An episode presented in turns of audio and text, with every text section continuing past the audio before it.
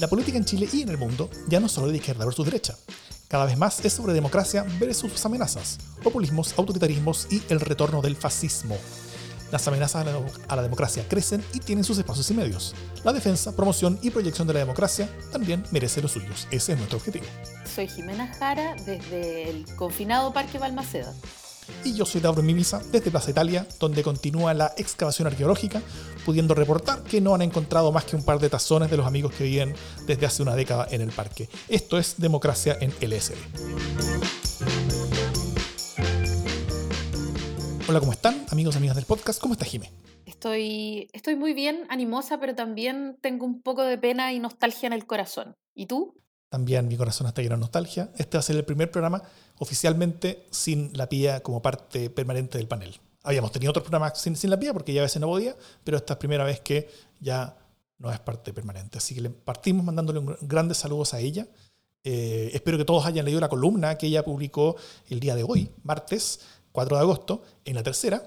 Eh, en la, en la, página editorial de las columnas de la tercera hay una buena columna sobre el tema que vamos a estar hablando eh, al, en la segunda mitad de este programa. Así que saludos para ella, espero que todos lean esa columna. Pero vamos a partir antes con otro tema. Lo que pasó el domingo en Araucanía fue complejo y nuevo, al menos en dos ámbitos, creo.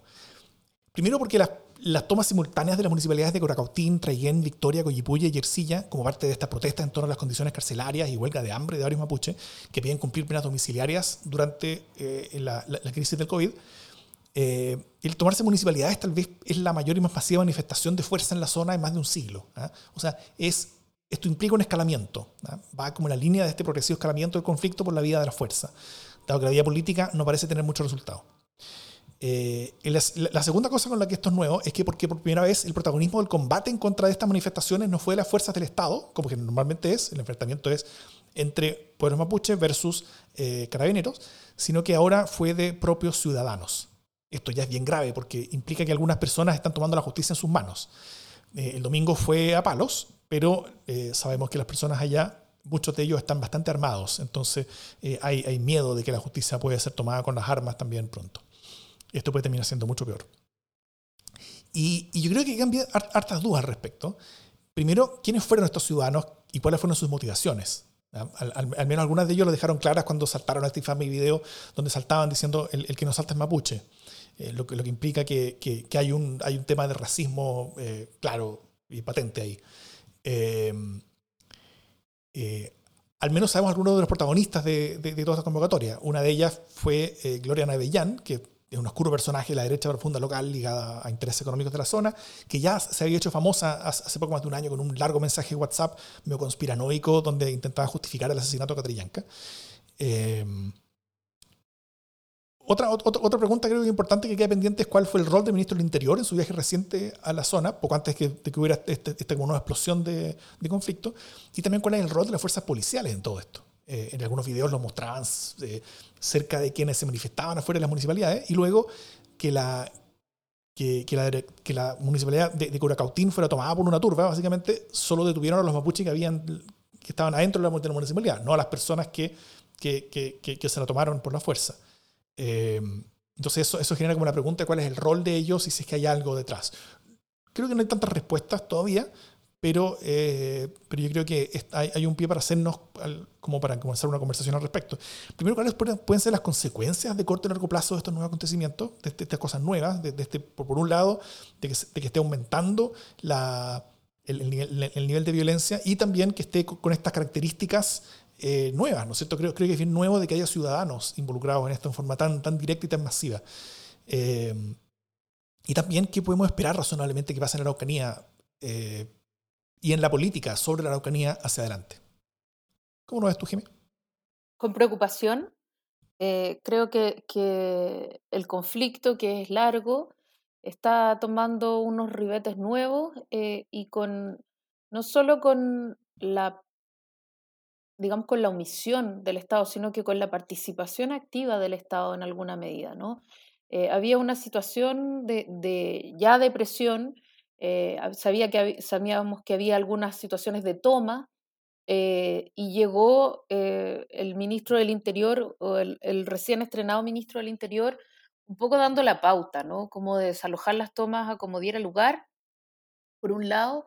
Eh, por otro lado, el mensaje del presidente, que estuvimos comentando con Daur acá, eh, hablaba muy fuertemente de que, de que no se iba a tolerar el terrorismo ni la violencia y que se iba a ocupar todas las fuerzas institucionales ¿no? Eh, para restablecer el orden en cualquier situación delictiva o de violencia o de protesta no pacífica. ¿no? Y ya sabemos para que, que para el gobierno eh, la mayoría de las protestas no son pacíficas o no cumplen con los estándares para ser pacíficos. Independiente de que evidentemente una toma es un acto de fuerza, eh, el Estado tiene distintos elementos para poder disolver esas tomas o para poder negociar. Con un ministro, eh, con un ministro UDI diciendo que van a sacarlos como sea y con un presidente de la República que se toma el tiempo, que no se toma el tiempo para hablar de eh, violaciones a los derechos humanos, que no se toma el tiempo para hablar de la crisis política de manera más institucional, pero que sí se toma el tiempo eh, y muy fuertemente para poder amenazar de alguna manera con, con la fuerza pública todo este, todo este tipo de incidentes, evidentemente que los ánimos están caldeados, ¿no? Eh, por lo tanto, lo primero que quiero señalar aquí es una, eh, una participación más o menos activa en este conflicto. Y lo segundo que me llama la atención no solo que hay eh, grupos de ciudadanos, como dice Davor, que es súper preocupante, sino que esos grupos de ciudadanos entran con los carabineros eh, a los recintos. Por lo tanto, eh, hay ahí, al menos simbólicamente, una unión entre la fuerza legal, de alguna manera representada por carabineros, con grupos ciudadanos armados, ¿no? Y entonces, armados con palo o armados con piedra o armados... De autotutela. Exacto, ¿no? Entonces, eh, mm. y frente a esa situación, eh, la reacción del gobierno no ha sido para nada tampoco radical en el sentido de condenar la violencia venga de donde venga, eh, sino de, oye, pucha, entendamos los que están súper cansados con la violencia. Entonces, finalmente, una vez más, lo que vemos es que la violencia tiene solo un tipo de actores, ¿no? Y la defensa eh, de la democracia tiene otro tipo de actores. Entonces están como los titulares del, derecho a defender la democracia, que no, son, que no es solo quienes tienen el monopolio institucional de las fuerzas, es decir, las fuerzas policiales, sino que parece que también eh, los grupos civiles de derecha están como en esa categoría de quienes tienen que defender la democracia, ¿no? Eh, y eso a mí me parece súper mm. preocupante, no solo por los dobles discursos del gobierno, que es una cuestión a la que ya estamos bastante acostumbrados, eh, sino por, porque eso demuestra que las instituciones, eh, hasta qué punto las instituciones, o, hoy día las instituciones están funcionando con criterios eh, torcidos. Y eso puede ser súper preocupante, porque el aprendizaje que se saca de ver que las instituciones no funcionan como deberían, eh, es un aprendizaje que no tiene que ver con el cuidado de las instituciones y de la democracia, eh, sino con, un, con una medición de fuerza. Y eso puede ser súper complejo. Y, tal vez como, como, como nota aparte, una, una pregunta. Eh, yo creo que tanto tú como toda la gente que nos está mirando ahora y, escuchando en el podcast después desde sus hogares, eh, se recuerda del, del, Team Condena en la Violencia, ¿ah? que, que, fue tan presente durante, durante el año pasado, en, en octubre, noviembre, como, como, como, todo ese grupo y, y, y, toda esa gente que llamaban a condenar la violencia una y otra vez, permanentemente, condenan la violencia, condenan la violencia. ¿Ellos condenaron esta violencia? No, pues, no, o sea, lo que hay es, es grupos súper eh, polarizados una vez más de gente que entiende lo que está pasando con el pueblo mapuche hace rato y otro, y otro grupo de gente que dice que, que los ciudadanos quieren vivir en paz, ¿no? Y que de alguna manera esto es una autodefensa de la paz. Porque siempre están los pacificadores, aunque vengan con palos y piedras, eh, y por el otro lado están los alborotadores, aunque estén en huelga de hambre. eh, es así nomás. Eh, alguien mm. pone en nuestros comentarios, existe la violencia con, con B alta, digamos, o sea, como con, con B mayúscula y la violencia chica, ¿no? Eh, en el fondo esto es defensa. Y que, y que esa, esa violencia, si es que es con B mayúscula o B, corta, básicamente es si es que es la violencia eh, de los míos o, la violencia de los otros. Eh, y esto es algo que, que, que, no se puede juzgar solamente en la derecha, también hay mucha gente en la izquierda que, que, piensa básicamente eso, que, valora de forma distinta la, la, violencia de los propios que la violencia de los otros. Y yo creo que eso al final lo único que habla es de una baja, de una baja convicción democrática con respecto al, a la necesidad de, de, buscar la paz, yo creo que, que, que ser entre, todos. Eh, y, también ha habido bastantes versiones. Hace un rato, por ejemplo, salió una, una, entrevista del, del, presidente Bópoli, porque yo creo que, que el gobierno en esta, eh, si bien todavía queda por verse cuál fue el rol del, del Ministerio del Interior, pero al menos en, términos de la, de la vocería, después de todos estos incidentes, yo creo que han estado relativamente correctos, en el sentido de que, de que, de que de que el gobierno ha, dicho que la autotutela es inaceptable, que esa cosa no puede suceder, de que, de que, los, únicos que pueden eh, eh, tomar medidas sobre personas que se toman una, una, municipalidad son los tribunales, son las policías, que no, que no pueden haber como bandas de personas eh, que, que, estén haciendo como la justicia por sus propias manos. Pero, pero curiosamente, de todos los partidos políticos, el que, el que ha sido más duro hasta ahora con respecto a esto ha sido Evópoli el presidente Bópoli dice, por los incidentes de la, de Araucanía, el concepto de autotutela no viene al caso. Él dice que el, concepto que el, mismo gobierno ha estado levantando diciendo que es inaceptable que eso haya sucedido, no viene al caso, dice él. Esto fue una detención ciudadana, dice el presidente Bópoli. Lo cual yo encuentro que es de un nivel de, como de preocupación. Eh, o sea, yo quedo muy, muy preocupado y, desconcertado con, con esto. Y, con esto tal vez no sé si, si, si, ir a otro tema, pero tú sabes, como un, tema ligado, pero ¿qué pasa con lo.? Porque, porque el presidente de Bópoli es, Andrés Molina, que él fue intendente de la Araucanía hace, en, el, primer gobierno de, de, Viñera, hoy es diputado por la zona.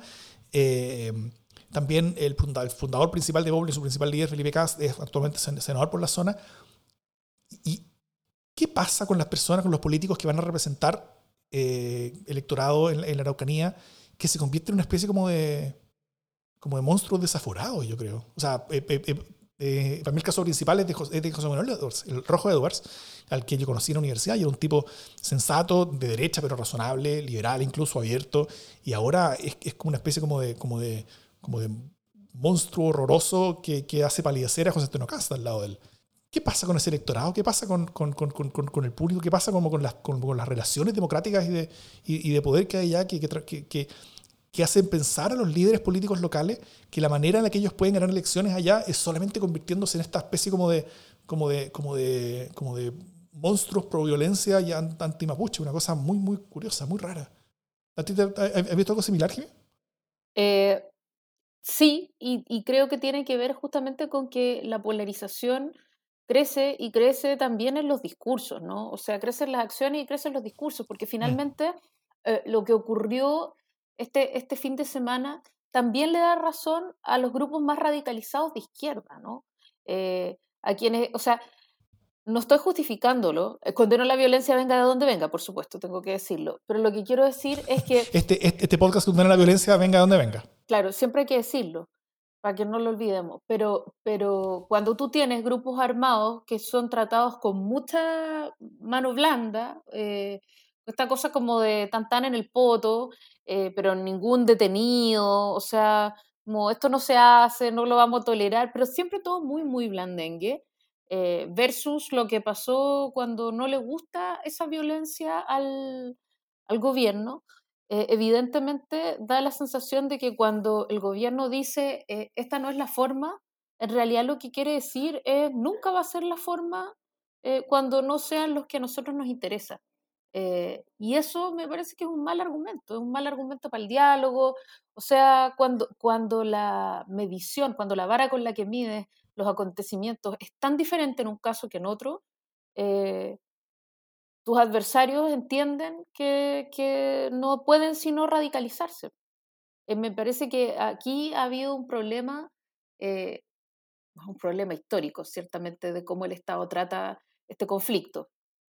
Eh, que es, digámoslo, un problema de plata, eh, porque tiene que ver con, con, o sea, yo creo que el problema más grave que hay en la Araucanía tiene que ver sin duda con eh, los dobles dominios de las tierras, ¿no? o sea, aquí hay, hay tierras que tienen dos dueños, o sea, tienen propietarios paralelos. Y ese es el gran conflicto que hay ahí. Y cuando llega el momento de pagar esa deuda que tú tienes con los legítimos dueños mapuche, o de repartirles la tierra, no hay ni plata ni tierra como para poder resolver esta cuestión, ¿no? Es como, entonces es una cuestión sin fin, como la deuda histórica de los profesores, es una cuestión que realmente no tiene mucho, eh, mucha solución, eh, más que el Estado declarando la quiebra y buscando formas compensatorias, cosa que no ha ocurrido en ningún gobierno, hay que decirlo. Eh, o sea, resolver el conflicto mapuche pasa por poner las lucas y, y resolver un tema de tierra que, es muy, muy complejo. Esa es la arista más compleja de todo. Entonces, eh, evidentemente, cuando tú estás en un diálogo tan largo y tan complejo, eh, que tiene pocas posibilidades de solucionarse, eh, y ocurren estas cosas, es súper obvio que se van a radicalizar las posiciones, ¿no? y entonces, lo que a mí me complica es cuál va a ser la escalada, cuál va a ser la, próxima parada de, de este conflicto yo estando de acuerdo con que, con que ese es uno de los grandes temas y, y, y, tal vez, no sé si el más complejo, pero, pero sí, probablemente el, el, más complejo, pero no sé si el más importante, de hecho, porque, porque hay, hay todas unas dimensiones de, de, reconocimiento y, y, exigencia de respeto, ¿no? Y de, y de, y diálogo de igual a igual, de, de, de, poder dialogar con el Estado de Chile.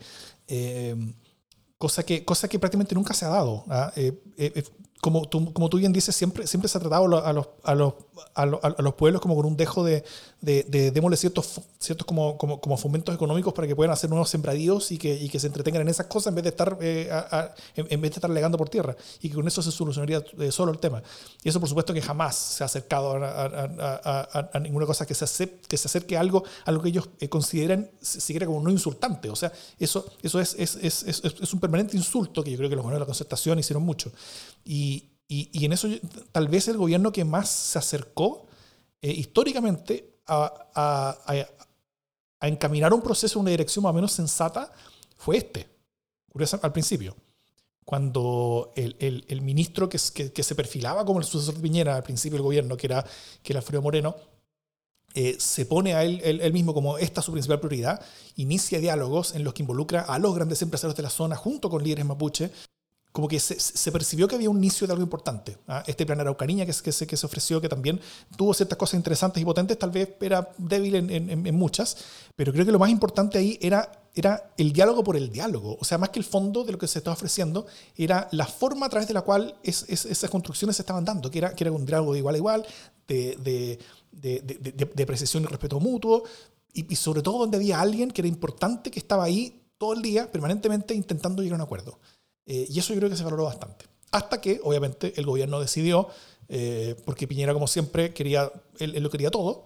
Entonces, él quería tanto el camino al diálogo como también quería la mano dura. Entonces, se creó el comando jungla, eso se le salió, la, se sacó la foto, ah, donde, se veía muy, muy machito ahí eh, delante de los tanques y la, y la, gente armada hasta los dientes, y después eso, eso le explotó en la cara con, con Catrillanca, y obviamente después de eso ningún tipo de camino de paz se, se podía construir. Con lo cual el gobierno lo apostó todo y lo perdió todo, que es como el resumen de este gobierno. Sí, y yo, y yo además agregaría que además todo esto ocurrió con un, subsecretario del Interior que tiene conflicto porque tiene en su poder un fondo que es tierra mapuche, ¿no? Eh, en el fondo es una tierra mala vida, entonces eh, es súper, finalmente es una burla, porque, porque tú instalas a conversar, eh, esta idea de que, de que quizás haya algo que son igual, de igual a igual, pero es obvio que no hay igualdad. Eh, porque tenéis un subsecretario que, que no solo tiene tierras mapuche mala vida, porque son tierras protegidas, sino que además se las consiguió eh, durante su periodo como subsecretario del Interior antes. Entonces, es una locura. De verdad que no. Y tienes a la CONADI diciendo que la movida fue súper legal, cuando eh, la CONADI depende de interior. Entonces, eh, hay una trenza mm. difícil de romper y que, y que no da garantías, porque finalmente el gran problema que se está ganando el Estado de Chile es que cada vez que instala una mesa de diálogo sobre el conflicto mapuche, esa mesa empieza cada vez más deslegitimada, de un piso cada vez más bajo, porque, porque no hay muestras concretas, ¿no? Entonces, eh, no, no sé bien cuál es la salida. Mm. Pero sin duda me parece a mí que la representación política de los pueblos mapuches en el Congreso eh, y, y en la Asamblea Constituyente es un, es un must. A eso mismo quería ir, porque, porque claramente yo creo que la Asamblea Constituyente va a tener un rol. Eh, sobre todo si es que hay representación de, de, pueblos originarios. Eh, hoy día eso se está discutiendo todavía en el Senado, pero al, parecer está bien aspectado de que, de que, debiera haber algún tipo de, de, cupo supernumerarios para, para, para pueblos eh, originarios que, que, se elijan para la convención y que sean parte de la convención. Eh, independiente de eso, yo creo que también ya hay ciertos acuerdos políticos con respecto a al menos algunos avances constitucionales. O sea, creo que el reconocimiento constitucional es algo que ya está más o menos aceptado por el, por el, por el, por el espectro político, y, incluso cuando sean necesarios dos tercios, no creo que sea muy difícil que eso, que eso se alcance para, para, con dos tercios el, reconocimiento. Hay, otros temas que va a ser mucho más difícil alcanzarlos, como ciertos espacios institucionales, cosas que hayan autonomías en, ciertos ámbitos de, la vida democrática en, en los territorios. Eh, o, o, o, mayores reconocimientos institucionales o, ciertos cupos o cuotas a nivel constitucional, qué sé yo, eso puede ser más complejo. Pero también hay mucha gente que, que, que le está exigiendo ahora al actual gobierno, eh, bueno, solucionar este, este tete, ¿no es cierto? O sea, solucionar este problema eh, el gobierno hizo bastante al principio y, creó expectativas que después fueron desilusionadas con mucha fuerza y parte del conflicto tiene que ver con eso, con las expectativas que fueron traicionadas, eh, como, tal como en la economía, tal como en el empleo, tal como en tantos otros temas. Y hoy día hay mucha gente que le está... Es otro resumen del gobierno Piñera. sí, el resumen del gobierno Piñera. Pero, pero en ese contexto, parte de la oposición al menos le está exigiendo al gobierno Piñera una solución. ¿Tú crees que el gobierno Piñera puede hacer algo al respecto? O, mejor, o, tal vez lo mejor es que, es que ni siquiera lo intente porque cualquier cosa que puede, que, puede intentar ahora va a, ser, va, a ser, para peor. Sobre todo considerando el hecho de que, a diferencia del principio de gobierno, donde había sido un gobierno elegido con, con, una, con una, gran mayoría, en, segunda vuelta al menos, en primera les fue re mal, pero en segunda vuelta fue, fue una gran votación y por tanto tenía cierta, cierto, cierto capital político por usar, hoy día no tiene nada. O sea, hoy es un gobierno que está en el piso, con baja aprobación, entonces es re difícil pensar que, que, que podrían eh, eh, elaborar una, una, un, un desarrollo, una respuesta a tal vez el problema más grande que tiene Chile hoy día. No sé cómo lo ves tú. No, yo creo que no hay ninguna posibilidad, o sea, creo que es la prioridad 515 en este gobierno. Eh, el solucionar el problema, el conflicto de la Araucanía, se limita hoy día a mantener, eh, eh, a, mantener a raya la violencia. O sea, yo te diría mm. que la dinámica se redujo a seguridad. Y por eso justamente es que necesitan que les pasen rápidamente todas las leyes que tienen pensadas, que que les aprueben presupuestos, facultades, eh, leyes de inteligencia del Estado, etcétera, etcétera, etcétera. O sea, ya sabemos, nos lo dijo el presidente, que el, uno de los grandes focos va a estar puesto en seguridad. Eh, y eso va a ocurrir en la Araucanía y va a ocurrir afuera de tu casa, aquí en la Plaza de Italia. Entonces, eh, yo tengo la impresión de que es la última prioridad, o sea, no hay ninguna posibilidad. El gobierno ya soltó cualquier intención de interlocutar para una resolución del conflicto mapuche. No, no, no me parece a mí. No, no creo ni siquiera que tenga el interés a esta altura.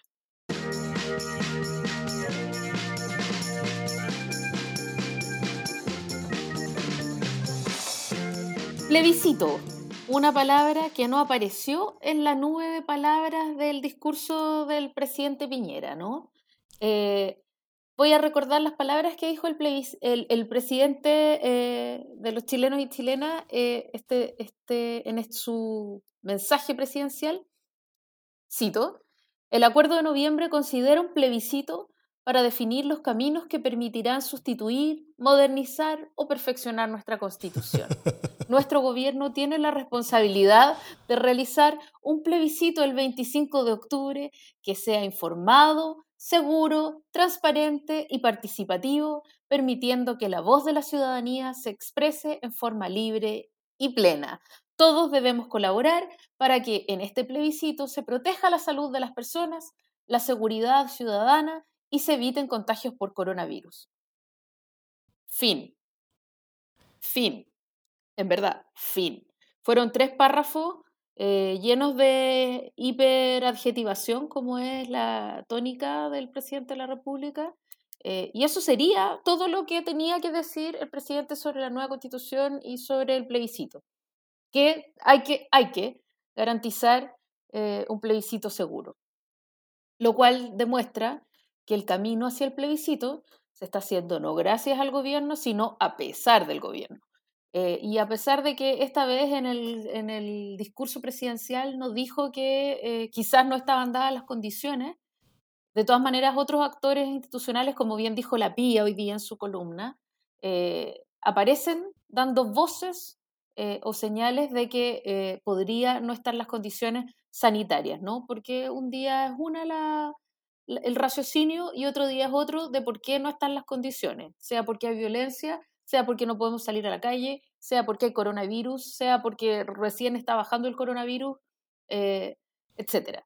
Eh, pero a pesar de eso, eh, hoy día, martes, tenemos la noticia de que ya existe un protocolo sanitario aprobado entre el CERVEL y el MinSal, el Ministerio de Salud lo cual debería ser una buena noticia si uno no conociera todos los guatazos que se han dado tanto el CERVEL como el, como el MinSal en distintos aspectos. Pero vamos a confiar en que las instituciones están funcionando y que hay una vía abierta eh, para el plebiscito. De acuerdo con, con los estudios de opinión pública, cada vez es menos el interés, lo cual no significa que no haya interés, pero eh, comparativamente con los primeros meses del año, la gente eh, ha ido bajando su interés en el plebiscito. Y yo, por lo menos, eh, creo que eso es preocupante, porque eh, sumándose una crisis económica a una crisis sanitaria, más una crisis política que ya viene del año pasado, es decir, una mega crisis que afecta por completo a las instituciones, a mí me parece que una, que una salida institucional segura, seria, es el plebiscito en octubre que permita darle cauce a la nueva constitución y empezar a salir de este eh, atolladero, de este, de este taco finalmente de descontento y de, y de energía que se va acumulando como un terremoto por venir. Entonces, eh, una, una forma de garantizar que ojalá o de intentar fuertemente que no haya un estallido violento es justamente garantizar que haya un plebiscito. El plebiscito cuida la democracia. Y me mm. sorprende mucho que no seamos todos los actores institucionales los que están promoviendo que el plebiscito se haga sí o sí. Porque también quienes hoy día están en, las posiciones que se sienten más amenazadas por el cambio de la constitución, están en una posición muy jodida. Eh, y, cuando, y cuando en la política uno siente que está en una posición muy jodida, tiene que retroceder un poco. Y yo siento que eh, esa faceta no solo no ha estado presente, sino que hoy día se debilita la posibilidad de que exista porque eh, el gabinete está endurecido y porque el gobierno tampoco hizo ningún esfuerzo por reconocer este camino eh, como una salida institucional en el mensaje presidencial, que era una oportunidad. Sí, eh, bueno, nosotros el, el, viernes pasado, para el día del, del, plebiscito, para quienes no sepan, estén escuchando el podcast, tuvimos un especial, tal como habíamos anunciado la semana pasada, y si tuvo un especial que lo transmitimos solamente por YouTube, y en vivo estuvimos comentando el discurso mientras Piñera lo daba, tanto la, la, Jimmy conmigo estuvimos comentando qué es lo que iba saliendo, y, de hecho ahí nosotros nos sorprendimos de, de, lo poco y nada de que había hablado sobre, sobre el plebiscito, que era eh, que, que, es esa especie como de monumento gigantesco. Eh, eh, democrático que, tenemos encima. Son, son 90 días, que quedan menos de 90 días ya a esta altura. Eh, tal como una de las personas que nos está escribiendo ahora en el, en el, en el streaming, eh, la, la Drini dice la pandemia del plebiscito, ¿ah? como, como que para el gobierno fuera como un cacho. Como que la única dimensión en la, que, en la que se enfrenta el plebiscito hoy día es con respecto a, a las medidas para mitigar sus impactos negativos, ¿ah? como, como otra pandemia más, como la, como la pandemia del desempleo, la pandemia de la pandemia, la pandemia de la pandemia de la pandemia y todas esas cosas.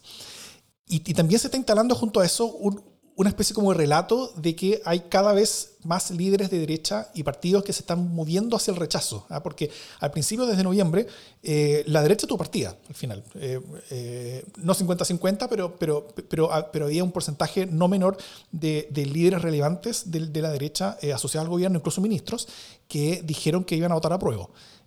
muchos de ellos, no todos, pero, pero varios de ellos han, eh, se han pasado o al rechazo o al estado de reflexión, que es como una especie como estado intermedio, como para cachar a dónde van los vientos.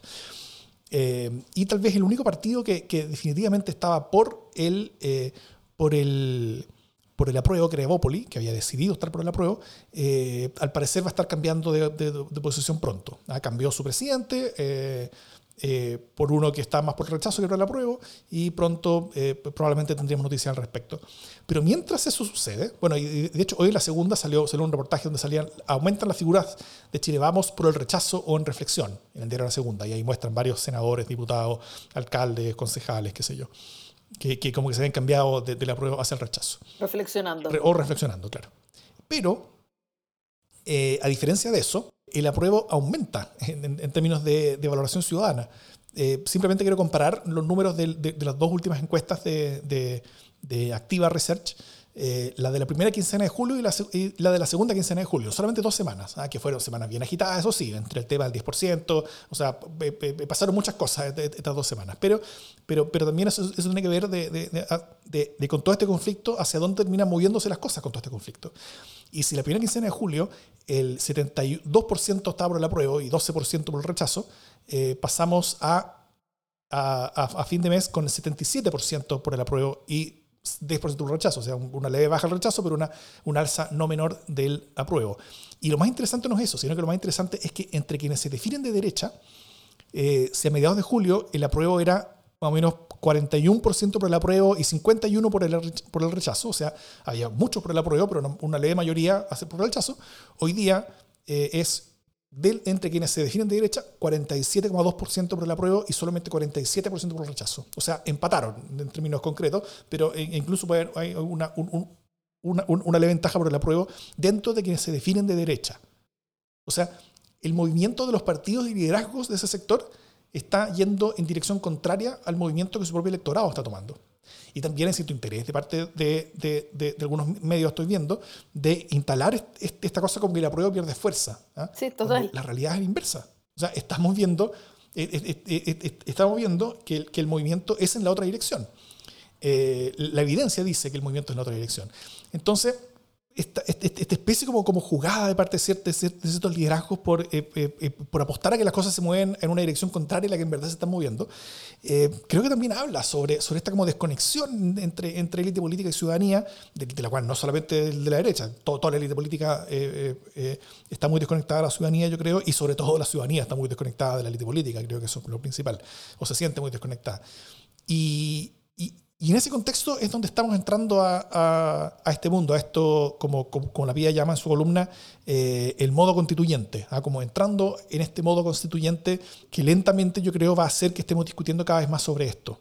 Es dudoso qué, tipo de campañas, como de llamar al voto, de llamar al voto seguro, qué sé yo, pero, llamar a la participación se, hagan desde el gobierno, tal vez creo que, a esta altura no, había que tener mucha esperanza de que, de que haya muchas campañas al respecto, pero, pero yo creo que, que, es muy importante que todos nos empecemos a poner en este modo constituyente y empecemos a hablar sobre las consecuencias de, de, todo esto. No vamos al tiro a empezar a hacer una constitución, pero sí debiéramos estar hablando sobre las implicancias de esto, sobre las implicancias de, tener este proceso histórico único en la historia de Chile y que sería eh, el momento más democrático de toda nuestra historia por lejos. O sea, la historia de la democracia chilena es una larga y lenta con un inicio como, como, como que pintaba para bien, después bélicamente, 1830, en Batalla del CAI, todo se viene abajo, eh, entra el, el, periodo conservador de, de, Diego Portales, eh, muy autoritario, muy poca gente vota, eh, recién en Chile empezamos a tener una, una democracia de masas por ahí por los años 50, 60, 1950, 1960, o sea, la democracia de masas era muy reciente cuando, cuando todo se terminó con, con, con el golpe. Y, el principal periodo democrático que hemos vivido es el desde el retorno a la democracia hasta, hasta hoy. O sea, vivimos como una democracia que sigue siendo relativamente nueva en, en, Chile. Y este es el, momento culmine de esta democracia. Y, creo que verlo así como, como, algo realmente histórico, como yo creo que, que es, puede ser eh, interesante y positivo para, para ponernos en este modo constituyente. Sí, yo creo que es súper razonable lo que está diciendo y no solo razonable, sino que además sumamente necesario, porque no hay necesidad de creer en tesis conspirativas como para entender lo crucial que es que exista este plebiscito, que se realice eh, y que todos entendamos cuál es la trascendencia. Fíjate que el otro día yo hacía el ejercicio de mirar cuáles son las constituciones, las constituciones importantes que ha tenido Chile, porque ha tenido un montón de ensayos ¿no? y de cuestiones que van y vienen. Eh, está la encontré que la constitución de 1833 que era un grupete de constituyentes, pero que finalmente la redactó Mariano Egaña, ¿no? Entonces, mm. eh, en 1925 era un grupo de nueve personas, o sea, había una, como una asamblea consultiva que se reunió tres veces en un año y que por supuesto no tenía ninguna importancia, eh, iba a determinar cuál era el, modo de aprobar eh, los contenidos de la Constitución contenido que tenían que redactar nueve personas, pero que finalmente esas nueve personas eran elegidas por Alessandri, por Arturo Alessandri, y, eh, y además él encabezaba esa misma comisión constituyente, o sea, la comisión de Alessandri himself. Eh, y luego, bueno, la constitución de 1980, que todos sabemos era la comisión Ortúzar solo nominalmente, pero finalmente el autor de esa constitución era Jaime Guzmán, ¿no? Lo que quiero decir es que cuando uno mira las constituciones que han regido nuestros destinos, son todas constituciones que, eh, en las que los constituyentes han cabido en el living de mi casa eh, y que han tenido un autor. Y yo creo que ya está bueno de las constituciones de autor, ¿no? O sea, como esta cosa de constituciones de autor eh, no puede seguir siendo. Son, o sea, son un instrumento demasiado importante como para que quede en manos de gente que se junta en un living, eh, presidida por una cabeza que es la que decide qué es constitución y qué no es constitución, qué es legítimo, qué no es legítimo, cuáles son los derechos que tienen que estar y consagrarse y cuáles no. Eh, y me parece que es una oportunidad eh, no solo histórica, sino que absolutamente mínima a estas alturas eh, con la historia que tenemos de abrir la puerta a que los constituyentes no quepan en un living y a que el autor de esa constitución sea un pueblo representado con justicia. Y eso evidentemente puede ser muy amenazante para muchas personas, pero no, no se me ocurre cómo más puede seguir avanzando la democracia, porque justamente la rabia tiene que ver con que eh, las leyes hoy día en Chile son de autor. Y, estamos en una nueva fase de la política y del hacer política que no sabemos dónde nos va a conducir, pero sí sabemos que la democracia avanza hacia adelante y eso quiere decir que los problemas de la democracia se resuelven con más democracia y no con menos democracia, aun cuando esa democracia nos amenace. ¿no? Eh, eso es lo que yo creo que es importante que tengamos en mente. Eh, entonces, esta idea de que, de que los países serios se están saliendo del rechazo, o sea, se están saliendo del plebiscito que quieren instalar en los medios oficialistas y que cada vez es más cool el, rechazo, eh, y, prontamente en las páginas sociales van a salir los rechazistas influyentes. Eh, es, claro que es una medida desesperada a la que eh, deberíamos nosotros tratar de resistir. Y digo nosotros no la izquierda, no la centroizquierda, eh, ni siquiera el centro. O sea, nosotros los, eh, los, hombres y mujeres de buena voluntad, como, dice, como le encanta decir a Piñera, ¿no? O sea, como los demócratas eh, reales deberíamos todos defender ese proceso como sea. Mm. Yo también creo que, que, la, que, la, diferencia aquí tiene que ver con eso, tiene que ver con, con, creer en la democracia, tiene que ver con creer en estos procesos. Tal como decía antes, Chile es un, es un país que ha tenido una democracia muy limitada en toda su historia. Entonces, la, la democracia y la confianza en, en, la ciudadanía que tome sus propias decisiones eh, es algo que no existe, que no está en nuestro ADN, que, que no lo tenemos en, en, la sangre. Entonces, es, es algo que, que, cuesta salir y que por lo tanto tiene que, tiene que estar derrotando mucha resistencia. Pero, pero al mismo tiempo que, que en, ciertos, en ciertos círculos se pueda decir que, es más cool el rechazo, eh, pucha, el, el, el, el 10% que, que, que, está expectando sacar el rechazo, yo creo que no va a ser nada cool. Eh, hoy, hoy, hoy, hoy el rechazo está como, como, como casi a la par con, con, el, con, con la aprobación de gobierno. Eh, y, y, tal como aquí Bastián Quiroz, uno de los comentaristas que, que, que está con nosotros, nos, nos, recuerda, cada vez más se está asociando el rechazo al gobierno y eso creo que es muy peligroso para el mismo gobierno, porque el hecho de tener una derrota tan monumental como parece que, que, que, que tendría, eh, políticamente, incluso si es que el gobierno formalmente no diga que estamos por el rechazo, cosa que supongo que, no va a ser, pero, pero si se termina de instalar esta idea eh, de, que, de, que, el plebiscito es un referéndum sobre el gobierno, eh, lo cual tácitamente puede suceder, en, en, cierta manera sí, algo de eso hubo en el, en el referéndum sobre, sobre la sobre la salida de, de, de, Brexit en Inglaterra, en ese, eso ha habido en, muchas votaciones similares en otras partes del mundo. Eh, si se instala esta idea de que, que, el rechazo es el gobierno, por lo tanto yo que estoy en contra del o cualquier persona que está en contra del gobierno va a, a, ir por rechazo por eso mismo, o sea, por el apruebo por eso mismo, eh, eso por un lado es una pérdida para el proceso constituyente y su importancia, porque creo que, este gobierno es mucho menos importante que el que, nos estamos jugando en el plebiscito, eh, como cualquier gobierno, otro sería también mucho menos importante que lo que nos jugamos en el plebiscito, eh, pero también es muy peligroso para el gobierno mismo, porque una derrota tan, tan, tan profunda como, como, como al menos hasta ahora los números dicen que podría llegar a tener, eh, podría efectivamente llegar a ser aún más terminal que, que, que, toda la, que la suma de todas las otras crisis anteriores semiterminales que ha tenido este gobierno. Y, y, es re complicado eh, entrar en un proceso de, eh, constitucional donde, donde como como las cosas básicas uno, uno, no tenga seguridad de que se estén haciendo, como, como una administración política mínima de, de, del Estado, desde un gobierno, y que, que, no se esté haciendo porque básicamente no, no tengamos gobierno después de, después de, una, de, una rota política tan, tan, tan gigantesca. Y, y, con no tener gobierno no digo que, que haya una especie de, anarquía sin nadie en la cabeza, sino que digo que, que ya no haya nada como, como, como que una a, a, a, la, a, la, la coalición que está al mando y que, y que, y que se sientan tan tan, tan derrotados en un nivel que se cierran en sí mismos y que, que empiezan a ser mucho más agresivos en sus políticas y en sus ideas y que, que termina yéndonos a una, a una, a una escalada a nivel nacional, eh, como lo que estamos viendo, tal vez no en términos violentos en la Araucanía, pero sí en, términos anímicos eh, allá en la Araucanía, que, que, es bastante complejo.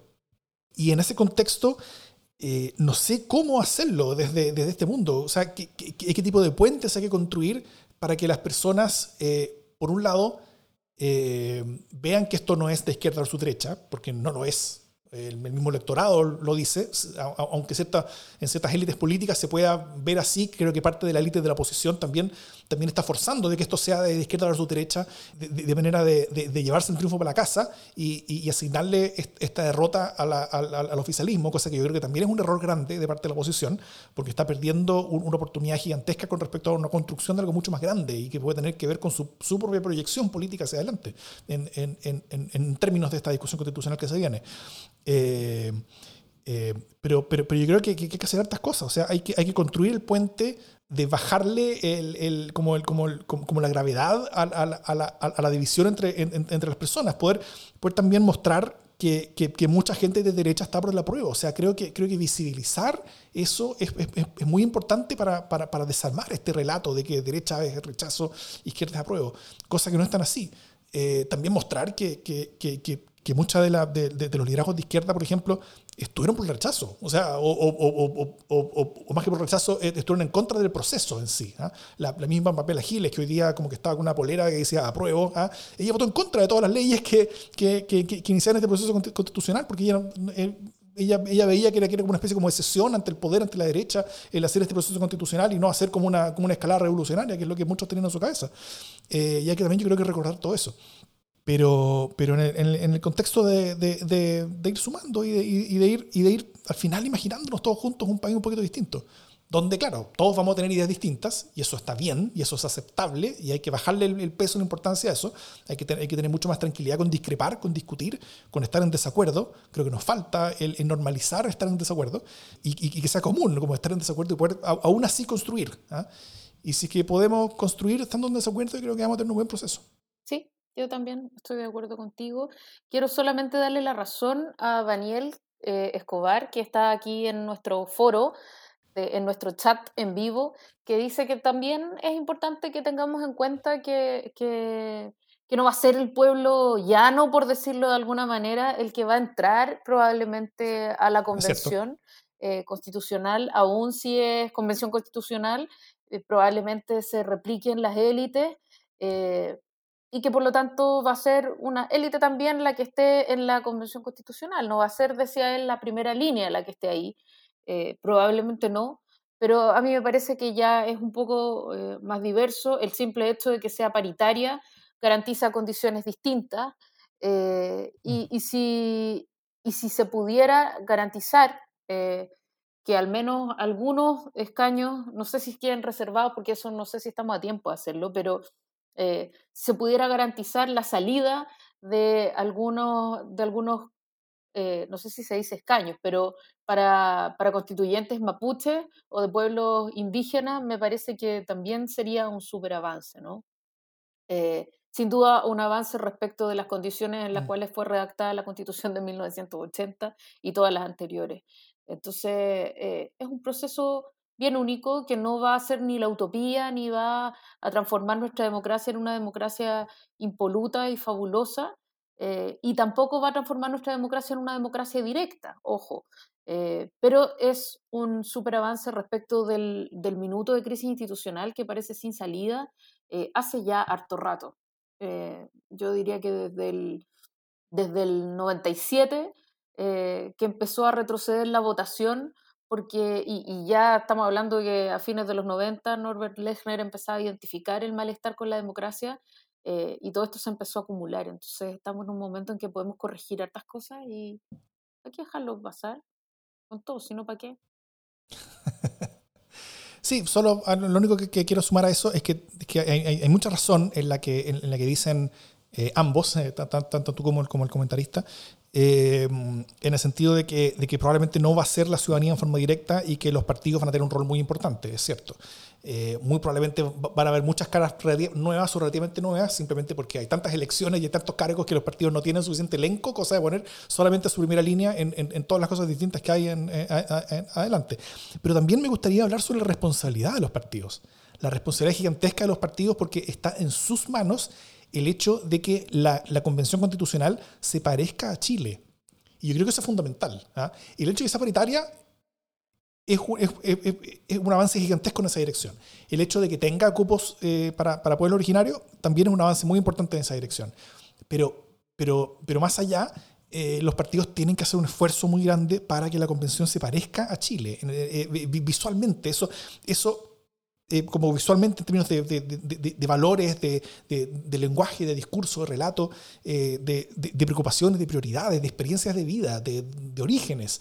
Eh, creo que eso es fundamental para que nos sintamos todos mucho más representados ahí.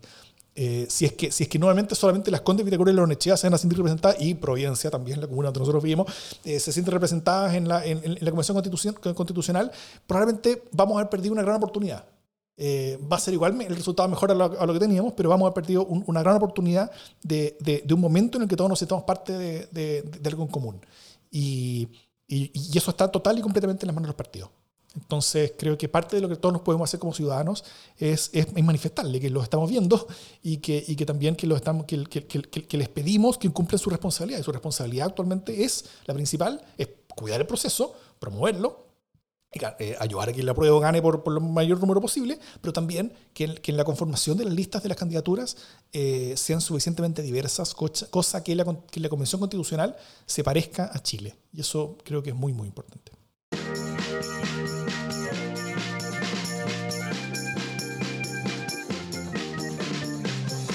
las buenas noticias. ¿Tú tienes una buena noticia, Jimé? Solo que eh, ya empezó el proceso para retirar el 10% de, de, las AFP. Yo apliqué puntualmente, no los primeros días, porque creo que eh, había que esperar un par de días para que la gente que más lo necesita sacara los primeros días eh, y tuviera preferencia, pero ya hice mi solicitud hasta ahora no me han comunicado si tengo derecho, porque como que, no sé, como que te tienen que decir si está aceptado o rechazada. Básicamente es una manera de, diferirte la entrega de la plata, ¿no? Para que puedas volver a solicitarle, etc. Eh, como que algunos les van, a, les van a pagar en la cuota que sigue. Pero de todas maneras, eh, está avanzando el proceso, me parece fabuloso.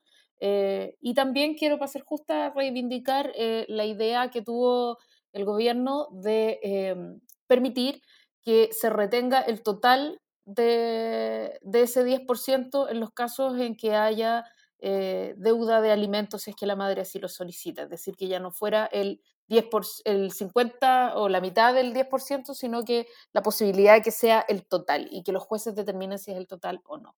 Tabor pone cara de que no me cree, entonces yo voy a buscar el párrafo en el que eh, el presidente de la República lo promete. Y bueno, ustedes saben, si el presidente de la República lo promete, eh, es verdad.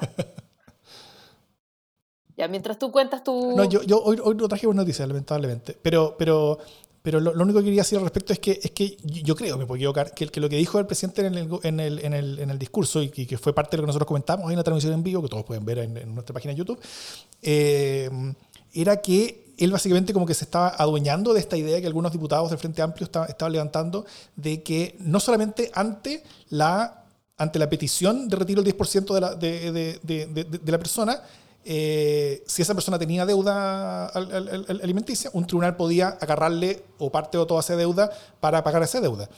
eh, o sea, eh, agarrar parte de ese retiro para, pagar esa deuda, sino que lo que proponían algunos diputados del Frente Amplio, en particular Vladimir Milosevic, y que al parecer el gobierno también quiso hacer, era que ante una petición de tribunales se pudiera sacar el, el 10% para pagar esa deuda, independiente si la persona lo hubiera pedido o no. ¿ah?